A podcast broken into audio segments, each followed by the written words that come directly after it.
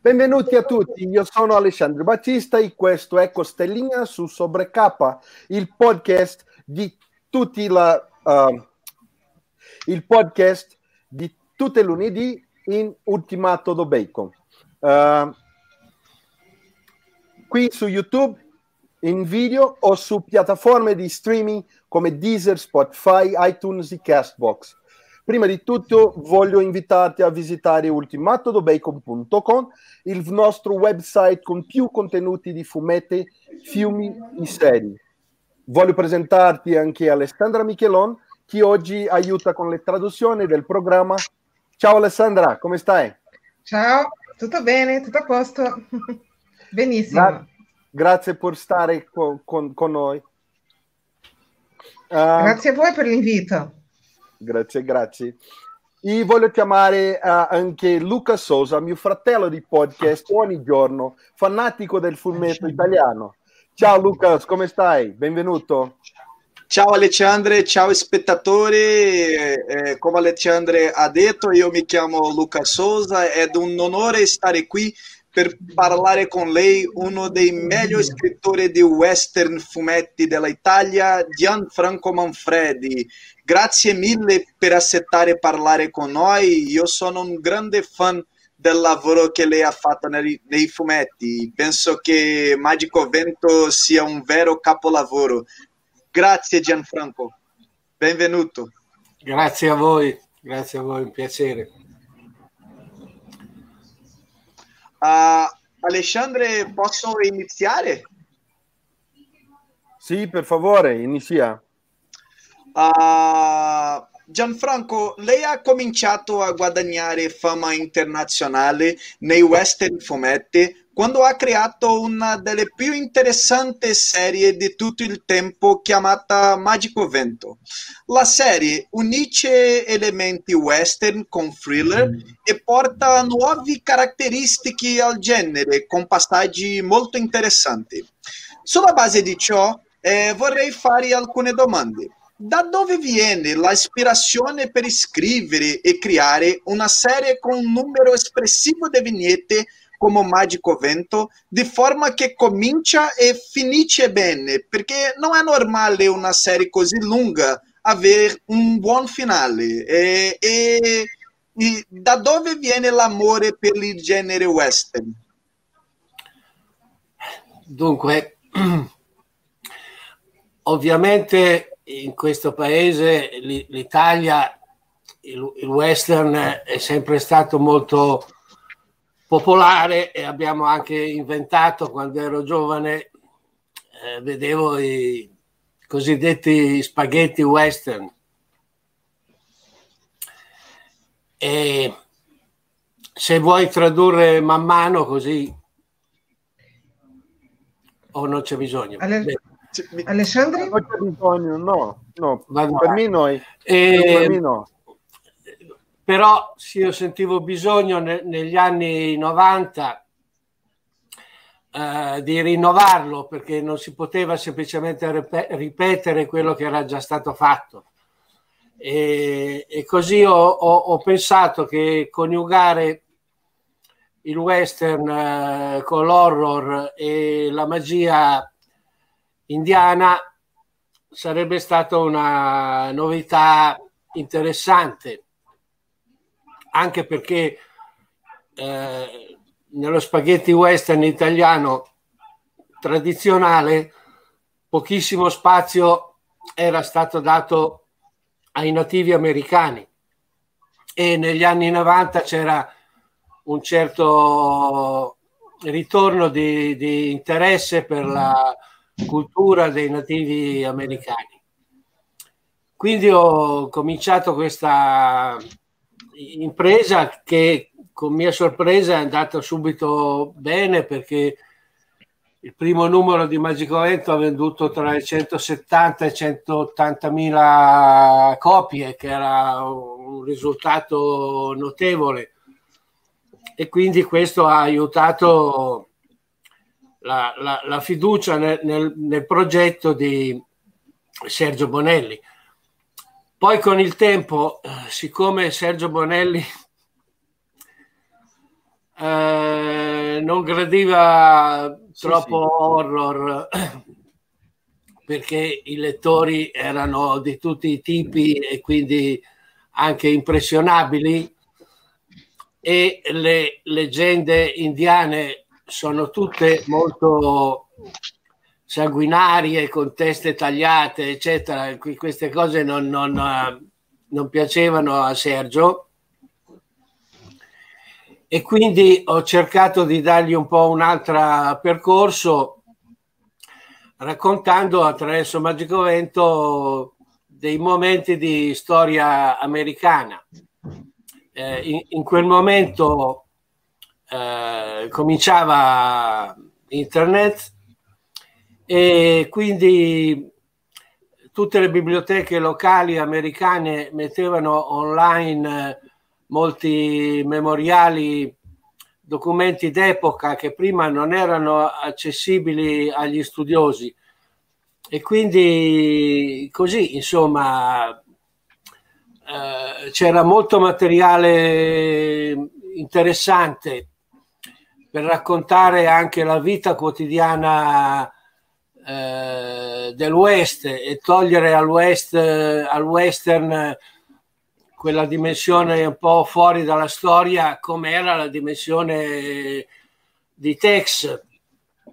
E siccome io lavoravo per una casa editrice il cui fumetto principale è Tex eh, dovevo per forza trovare una, una via diversa per differenziarmi insomma ecco Dopodiché eh, la, la, cosa è stata molto gradita dai lettori, abbiamo avuto anche mo- moltissime lettrici, che è cosa abbastanza insolita per il western, perché western è sempre un genere tradizionalmente maschile, era almeno. E quando abbiamo deciso di chiudere la serie, anche perché io ero un po' stanco di, di scrivere sempre la stessa cosa e volevo eh, scrivere anche di ambientazioni diverse, un altro tipo di storie. Eh, è nato un, un, fenomeno di rimpianto e anzitutto la serie si è venduta molto nel mondo, quasi credo 15 paesi, inclusa l'India, per esempio, che mai mi sarei aspettato. E, e, anche negli stessi Stati Uniti con un editore di San Diego ed è stata la prima volta di, di, un western italiano negli Stati Uniti, peraltro in un'epoca in cui gli, negli Stati Uniti non, non, si faceva più western a, a fumetti. E, e, quindi questo è stato molto incoraggiante. E di recente la Bonelli mi ha chiesto di riprendere la serie per cui L'anno scorso sono usciti quattro nuovi episodi e quest'anno o l'anno prossimo non so perché bisogna vedere adesso i programmi non si possono fare per via del, del covid eh, altri tre episodi eh, quindi non è finito Magico Vento continua ecco perfetto Uh, aspettiamo uh, la, la, nuova puntata di, di Magico, Magico, Vento. Come ha parlato Lucas, c'è un capolavoro. Eh. Uh, parlando a, a, a, un'altra opera, ai brasiliani è piaciuto l'arrivo del suo lavoro Mucico al nostro paese. Lei, il, il brasiliano Pedro Mauro, hanno creato un'opera molto elogiata che si occupa di una tematica molto apprezzata che è lo spionaggio che cosa i brasiliani possono aspettare con questo fumetto? E potrebbe parlare un po' a rispetto? Sì, eh, adesso sta uscendo Mugico e io spero anche, se va bene, di farne con Pedro un secondo eh, episodio, anche magari soltanto per, per il Brasile, perché eh, proprio oggi ho, ho, appena finito un nuovo fumetto western che ho scritto in inglese, ma solo per il Brasile, per un editore che si chiama anche lui Alexandre, cioè Alexandre Callari. E anche questo ci sto lavorando con, uh, con Pedro e si chiama The Solicitor. E, è un personaggio nuovo, molto strano, e, eh, che è un po' vicino a Mugico perché eh, Mugico è un agente segreto russo, invece The Solicitor è un, un agente che cura gli interessi inglesi in America. Mm? E, e, quindi eh, sia nel, nel, nel, Far West che a New York e a Wall Street, quindi c'è anche c'è il West e c'è anche l'Est. Mm? E, e sono molto contento di questo lavoro e sono più che certo che Pedro lo, lo disegnerà come sempre a, a, alla grande e, e, e, quindi in Brasile lo vedrete per primi perché l'ho, fa, l'ho fatto proprio per, per il Brasile e, uscirà nel 2022 ecco quindi c'è tempo eh. Buono, possiamo, possiamo aspettare uh, possibilmente uh, l'incontro di Mucico con uh, l'ispettore? O no? No, perché sono due epoche molto, molto diverse perché The Solicitor è ambientato negli anni 90 dell'Ottocento, eh, mentre eh, Mugico degli anni 50 del Novecento. Eh, però anche di Mugico mi piacerebbe fare un, un, un, nuovo episodio perché già ce lo avevo in testa perché mm, vorrei raccontare un, un lato poco conosciuto della, della guerra fredda eh, perché i due blocchi si contrapponevano però la situazione era più complessa per quanto riguardava i cosiddetti paesi eh, che non erano i, i, paesi che non erano cosiddetti non allineati, cioè che non erano stati inclusi nei, nei, negli accordi di spartizione di Yalta. Eh, quindi mi piacerebbe anche ambientare la seconda storia di eh, Mugico in America Latina, forse in Brasile. Buono, perfetto. Lucas?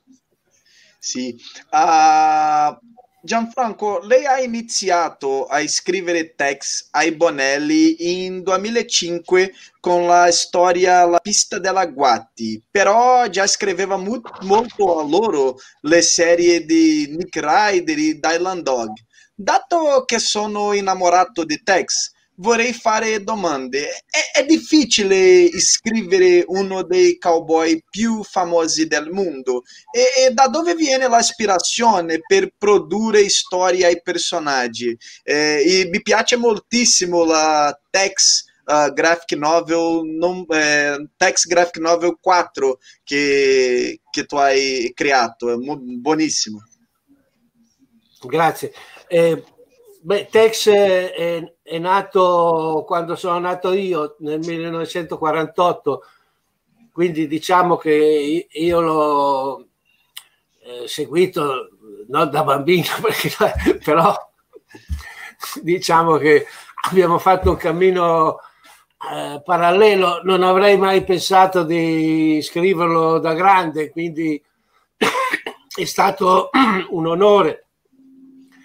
Eh, ovviamente la, la, la, serie a fumetti più importante mai uscita in Italia eh, non è affatto facile scriverla perché ormai Tex non è più degli autori, Tex è dei lettori, quindi eh, qualsiasi scostamento dalla, dalla fedeltà al personaggio crea turbamento, ecco.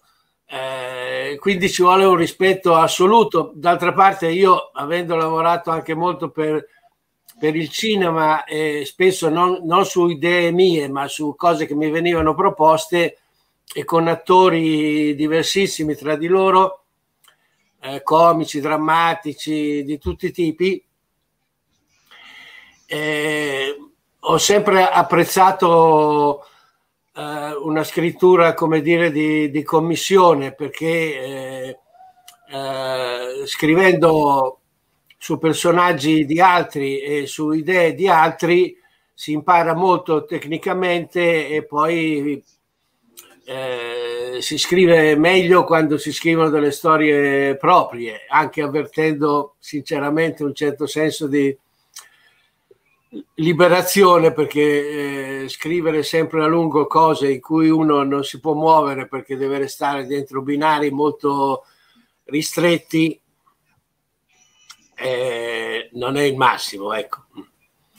Eh, detto questo ogni tanto continuo anche a scrivere delle, delle storie di Tex ci sono degli episodi che, ancora, che ho scritto e che ancora devono uh, uscire e quindi diciamo è un, è un lavoro che, che faccio. Eh, ovviamente eh, la stessa cosa valeva per, per Dylan Dog.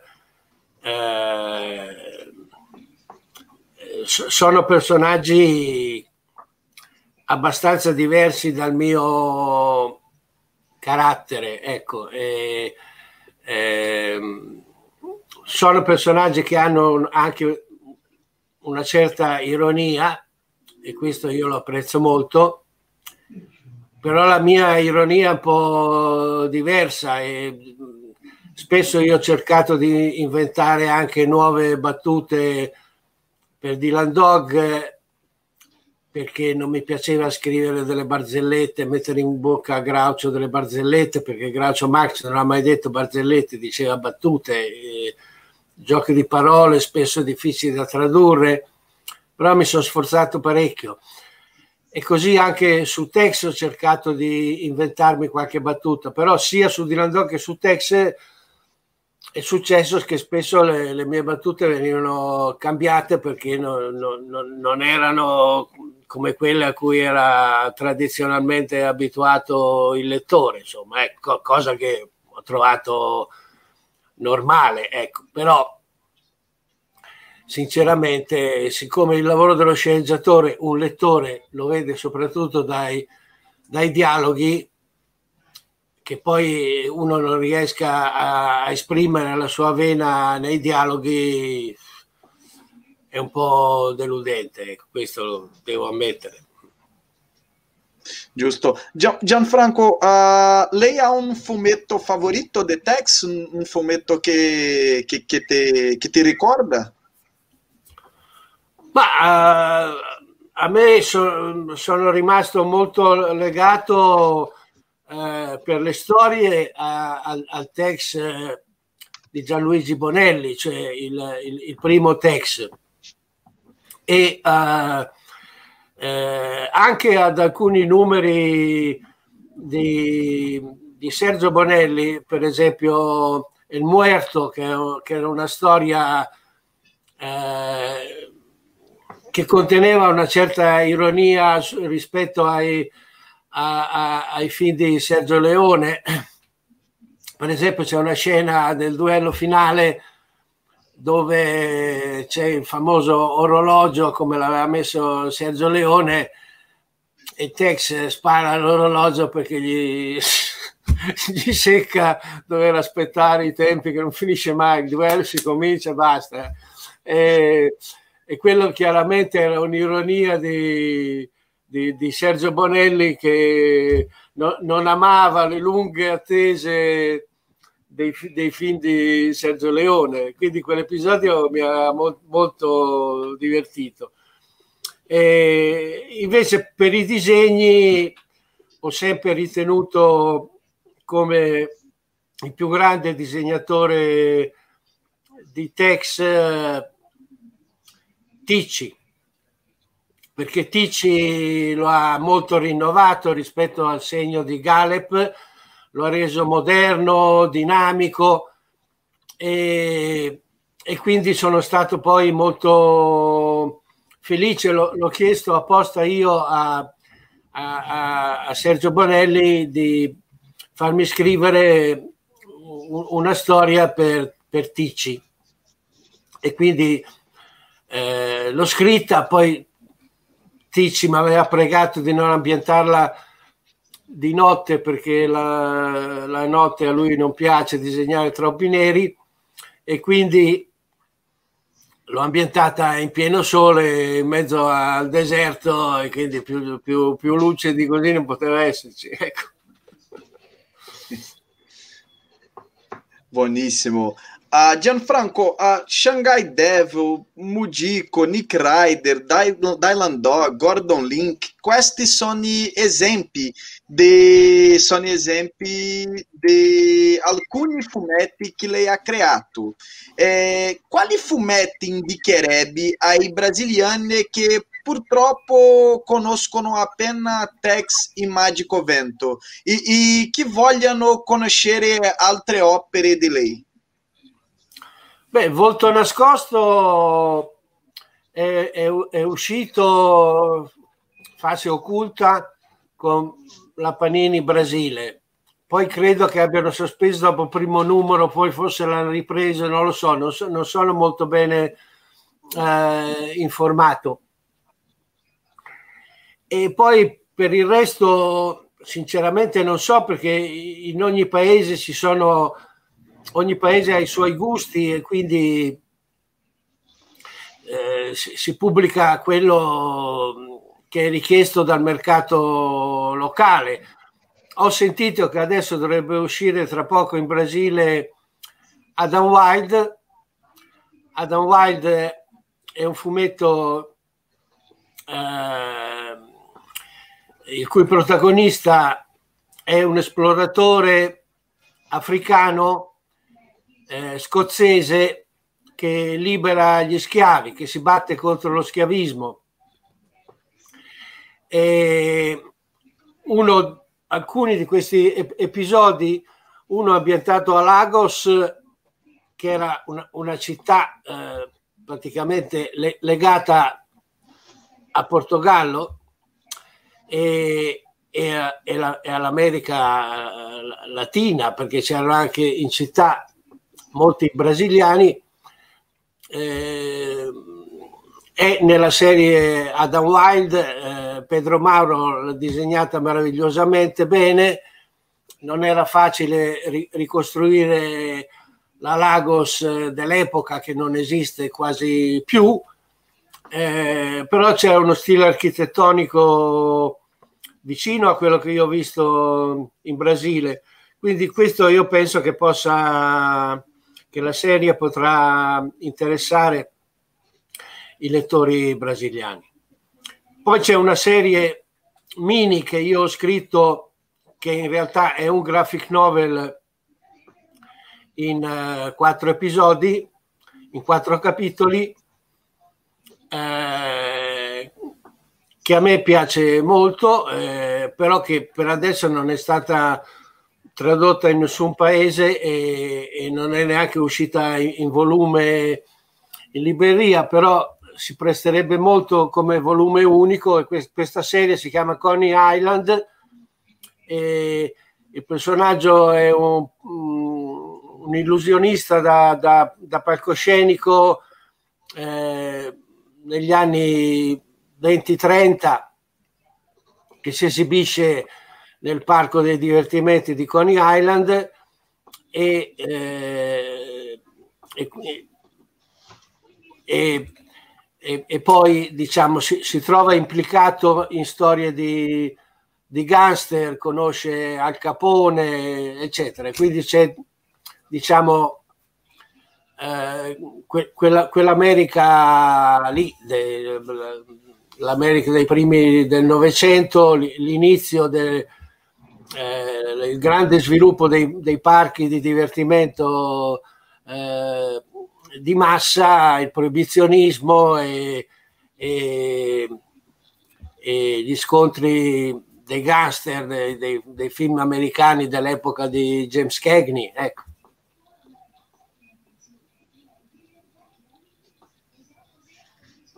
Perfetto. Um, io um, um, un, un'altra domanda. Eh, quali fu, fumetti eh, gli... Eh, scusa. Perfetto. Uh, un'altra domanda. Uh, chi, ha, chi, altri fumetti ti sono uh, preferiti o influenza il tuo lavoro? Può, può, può parlare un po'? No, io leggo molti fumetti di tutti i generi e particolarmente mi piacciono i fumetti umoristici e comici eh, proprio perché io purtroppo non ho mai potuto scrivere un, un fumetto comico perché alla, alla, alla, Bonelli non si fanno quasi mai fumetti comici. Eh, quindi è una cosa che mi manca e siccome non posso leggere fumetti simili a quelli che, che scrivo, altrimenti non esco mai dagli, dagli, stessi binari.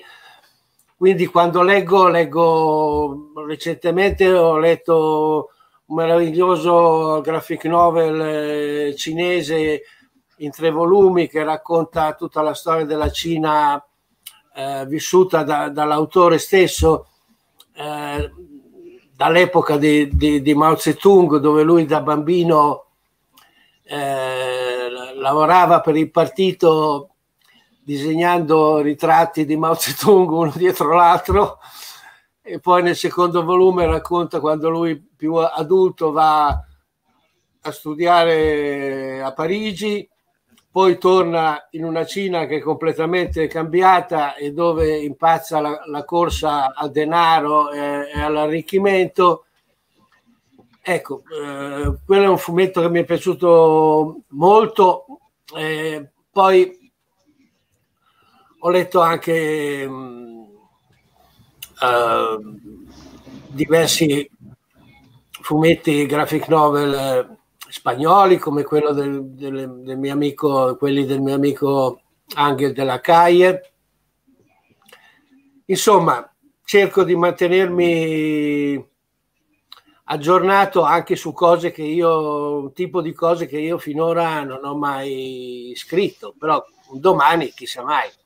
È che la, nella graphic novel eh, quello che eh, si può fare in fumetto, cioè la collaborazione tra uno scrittore e un disegnatore, in genere non succede nella graphic novel dove l'autore e il disegnatore sono la stessa persona. Quindi, siccome i principali autori di, magic, di, di graphic novel disegnano e scrivono, se li fanno da soli, non hanno bisogno di me. Ecco questo. Al, alcuno, alcuno autore brasiliano? O no? Uh, sono venuto in, in, Brasile due volte, la, la, prima volta per il Festival di Fumetti di Belo Orizzonte e la seconda volta per conto mio a trovare degli amici a Rio. E in quell'occasione ho conosciuto disegnatori eh, brasiliani, eh, non ancora Pedro, Pedro, Mauro, perché credo che Pedro Mauro abiti dalla parte di San Paolo. E, e, ho, ho, letto anche fumetti brasiliani molto interessanti, ma soprattutto sono rimasto veramente stupefatto, mi avevano chiesto un, un, incontro, un po' conferenza con domande eh, eh, con i lettori brasiliani a Belo Horizonte e sono rimasto so- sorpreso dalla uh, profondità delle, delle domande eh, che rivelavano non solo un amore generico per il fumetto, ma proprio eh, voglia di farlo e di capire anche tecnicamente come fare. Quindi le domande erano tutte molto interessanti, intelligenti, eh, do, domande che di solito no, no, no, non capitano a, a, un autore, perché di solito, almeno qui nei festival italiani, si chiedono cose tipo quali sono i tuoi propri programmi, oppure quella storia lì alludeva a quel film o a quell'altro, sai, poi, che, che sono son cose che è, è, è noioso raccontare sia perché uno come me scrive le storie e poi c'è un tempo di realizzazione e di pubblicazione. Per esempio, quell'episodio, il primo episodio di Tex che eh, prima avete citato, è uscito dieci anni dopo che io l'avevo scritto, quasi dieci, otto, otto anni dopo che io l'avevo scritto. L'avevo scritto prima ancora di cominciare a scrivere Magico Vento. Eh, cioè, quindi i tempi di pubblicazione possono essere molto lunghi, eh, mediamente sono su, dai 2 ai 3, 4 anni. Quindi quando esce un mio fumetto, io non me lo ricordo più perché nel frattempo ne ho, ne ho scritti degli altri e, e, e, poi ne sto scrivendo altri, quindi io sono già cambiato. Qui, qui, mi sento sempre frustrato a dover essere eh, in questo mondo di, di produzione lenta e di, di, che, che, non consente una eh, sintonia con i lettori, perché io ho cominciato come cantante e negli anni 70, quando ci veniva in mente una canzone, dal giorno dopo la cantavamo dal vivo e poi andavamo in sala di registrazione entro una settimana, la registravamo e la, la canzone usciva due mesi dopo. Quindi la stessa rapidità c'era nel cinema in Italia, perché di cinema se ne produceva molto e quindi tre volte un, un film o una serie televisiva cominciavano a girarla e, e io non avevo ancora finito di scriverla. Eh, si lavorava a orari pazzeschi, giorno, e notte, però in compenso il rapporto col pubblico era immediato. Mentre oggi questo no, no, no, non avviene, quindi eh, spesso quando ti chiedono a cosa pensavi mentre scrivevi quella storia lì, e non lo so, cioè non lo so cosa pensavo perché cinque anni fa cosa pensavo, boh, cosa, cosa stavo leggendo, che film stavo vedendo, non lo so, non, non si può dire. Perfetto, molto giusto. Uh, cioè, una, una, cosa molto mo, uh, busy, eh? uh, perfetto. Il tempo vola. Ento, ringrazio ancora una volta Gianfranco Manfredi. Grazie mille per averci concesso questo tempo. Vi voglio lasciare aperto lo spazio sul nostro sito ogni volta che vorrai partecipare con noi. Le, vuoi lasciare un messaggio ai fan brasiliani per fine? Beh, io spero che possa continuare il mio lavoro col, col, col Brasile perché eh, quando scrivo per altri mi sento molto più libero e quindi esprimo più vivacità eh, nelle storie. Per cui se in futuro potessi continuare a pubblicare in Brasile e dopo fa- farlo stampare in Italia, sicuramente scriverei delle cose migliori perché almeno non penserei solo a, al, al, pubblico italiano, che è un pubblico particolare e in questo momento neanche molto stimolante per un autore. Ecco, diciamolo sinceramente. Quindi confido in voi. Grazie mille. Ciao. Grazie, grazie, agli spettatori, grazie a Gianfranco, è stato un onore parlare con lei che, che è un attore a cui veramente mi piace. Eh, sarò, sarò, molto lieto di, di parlare con te, con, con te un'altra volta nel futuro. Noi siamo ansiosi per leggere i suoi prossimi fumetti. Prossimi fumetti. Grazie, grazie. Grazie a voi, grazie a voi. I nostro, nostri ringraziamenti ancora una volta al supporto di Alessandra Michelon uh, nella traduzione. Grazie, grazie a voi. Grazie una volta. Grazie, sempre disponibile. Uh, e se siete qui ancora uh, finora, se siete qui finora, i nostri ringraziamenti per il vostro pubblico. Ogni lunedì c'è un nuovo podcast qui in Sobrecapa, nuovi video per tutta la settimana, la settimana su Sobrecapa, i nuovi contenuti ogni giorno dell'ultimato debacon.com website. Ricordati di mettere il like, di vedere gli altri video di, di, sul canale, clicca il logo di Sobrecapa per iscriverti e fino alla prossima volta. Grazie. Finito.